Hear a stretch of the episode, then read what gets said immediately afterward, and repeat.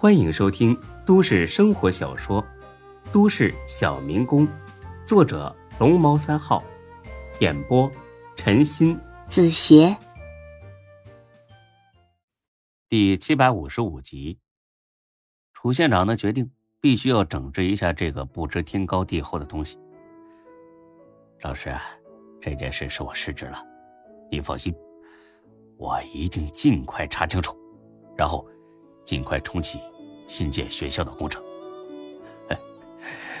不用你查了，我都查清楚了。啊，查清楚了。嗯，是一个外地人来给大兴镇捐建小学。本来呢已经动工了，但是被咱们当地一伙混混给搅黄了。您老这是听谁说的呀？消息可靠吗？哎呀，这种事儿还要特意听谁说吗？去学校旁边打听一下就知道了。你也知道，咱们这里学校太少了，很多学生每天要翻山越岭，走十几里的山路去上学。这好不容易有人来建学校了，附近的孩子可以就近上学了，老百姓们那叫一个高兴啊！可高兴没几天，学校让人搅黄了。他们能不生气吗？好事不出门，坏事传千里，一来二去呀，就传到我的耳朵里了。我昨天特意去实地走访了一下，老百姓们都恨得咬牙切齿的，甚至商量着要集合起来到县里来上访。要不是我再三劝说，并且保证尽快给他们一个答复，这会儿啊。他们已经堵在县政府的门口了。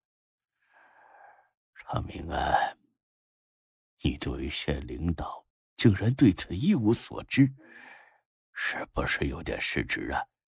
是不是愧对父老乡亲？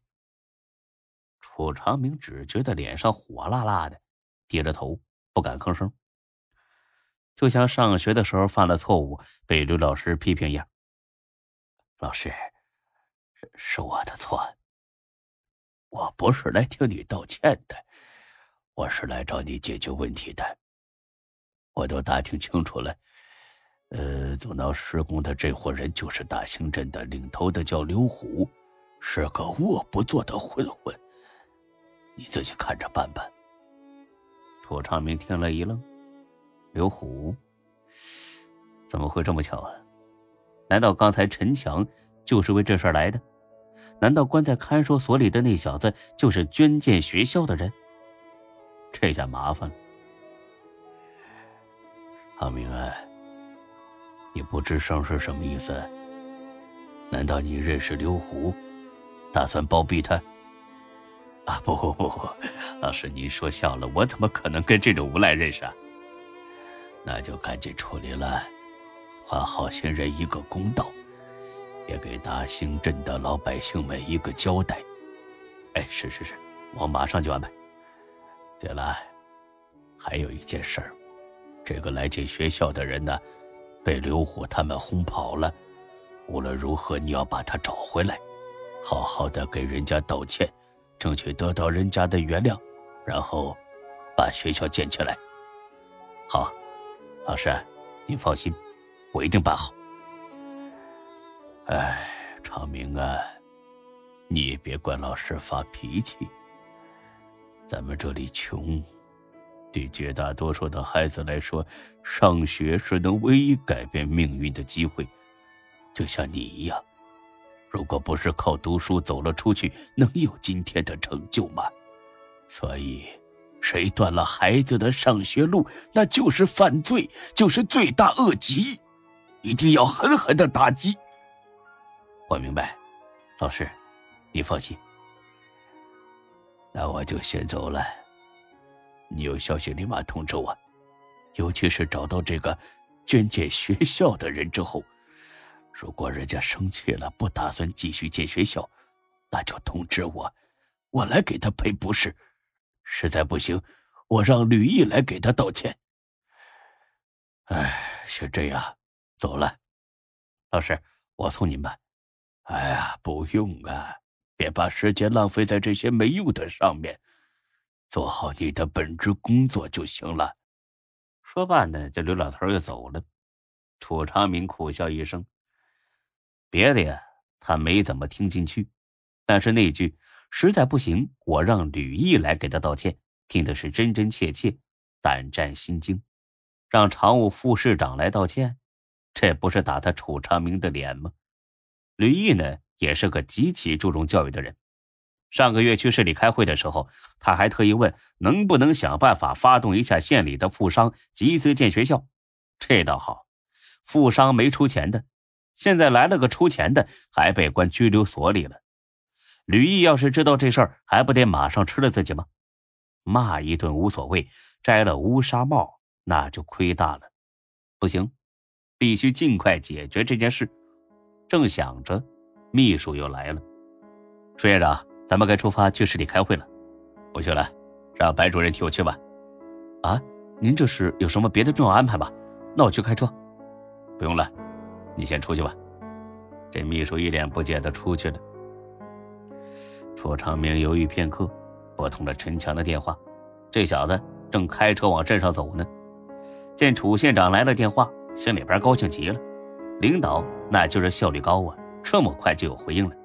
哎哎，你好，楚县长，你立刻到我办公室一趟。啊不，别来我办公室，你在哪儿啊？啊，我我往镇上走呢。你马上回来，到县城的龙运茶馆接我。说完，咣当一下挂了电话。陈强虽然有点纳闷，但更多的还是高兴。瞧着吧，楚县长肯定要整死孙志。哎呀，刘虎，刘虎啊，你这怂包啊，你不敢干的事我干成了。瞧着吧，哼，以后啊，我就是大哥，你呀一边凉快吧。想到了这儿，他调转车头，又往县城赶去。等他急匆匆地赶到了茶馆，进了屋，刚要打声招呼，但是见楚长明一脸的严肃，他立马紧张起来。楚楚先生，我我我来了。楚长明呢，就跟没听见似的，一直看着窗外。窗外下了雨，搞得有几分凉意。楚，别喊了，我听见了。我问你，刚才你跟我说的那个人，是不是到大兴镇这间学校了？不是。周长明稍微松了一口气，既然不是一个人，那就好办了。可是陈翔接下来这句话，差点让他晕过去。嘿，这小子纯粹是打着建学校的幌子去骗钱的。你这么说来，他现在就关在咱们县的拘留所里。对呀，楚院长，您可得狠狠整治一下他呀！楚长明冷哼一声，白脸陈强，哼，小子等着吧，这回要挨整的是你们。沉默了几秒钟，他突然笑了，笑得很亲热。这个好说呀，不过你得把这件事前前后后的经过全部如实告诉我，不然出什么岔子那可就不好了。这陈强啊。也不是什么聪明人，被楚长明这么一忽悠，当即全说了。楚长明听罢是脸色铁青，就差没给他俩大逼斗。楚院长，您说这小子是不是太猖狂了啊？他们连枪都敢有，肯定是背着很多案底的犯罪团伙。你确定那是真枪？呃，确，呃，反反正听起来是真枪，那就是不确定了。呃，哼你们这群蠢猪，让人耍了，那肯定是玩具枪。如果是真枪，他早就杀你们灭口了，不然等你们报警抓他吗？陈强一想也是，我操，这么一大群人，竟然让一把玩具枪吓破了胆，丢人！哎，楚县长，就算是假枪，那也该关他几天吧？把枪的事忘了，懂吗？啊，您这是？楚长明猛地拍了一下桌子：“我让你忘了，没长耳朵吗？”“是是是，我知道。”“小兰，今天为什么是你来找我？刘虎自己怎么不来？”“他，说实话。”“虎哥说这事他不管了，让我自己看着办。”“不管了？哼，晚了。回去告诉刘虎，我不管他用什么办法，马上把这个孙子放出来。”然后客客气气的给人家赔礼道歉，说服他重新启动捐建学校的事儿。陈强简直怀疑自己的耳朵出了问题了。不是说好要重办孙志吗？怎么又给放出来了？难道是走迂回路线？这这也太迂回了，把人都给绕糊涂了。楚院长，这样是不是太麻烦了点啊？楚长明终是忍无可忍，猛地拍了一下桌子，把茶杯都给震倒了。你他妈还有脸嫌麻烦？我告诉你们，我老实盯上这件事了。要是处理不好，我让刘虎吃不了兜着走。今天就把孙志放了，给我滚！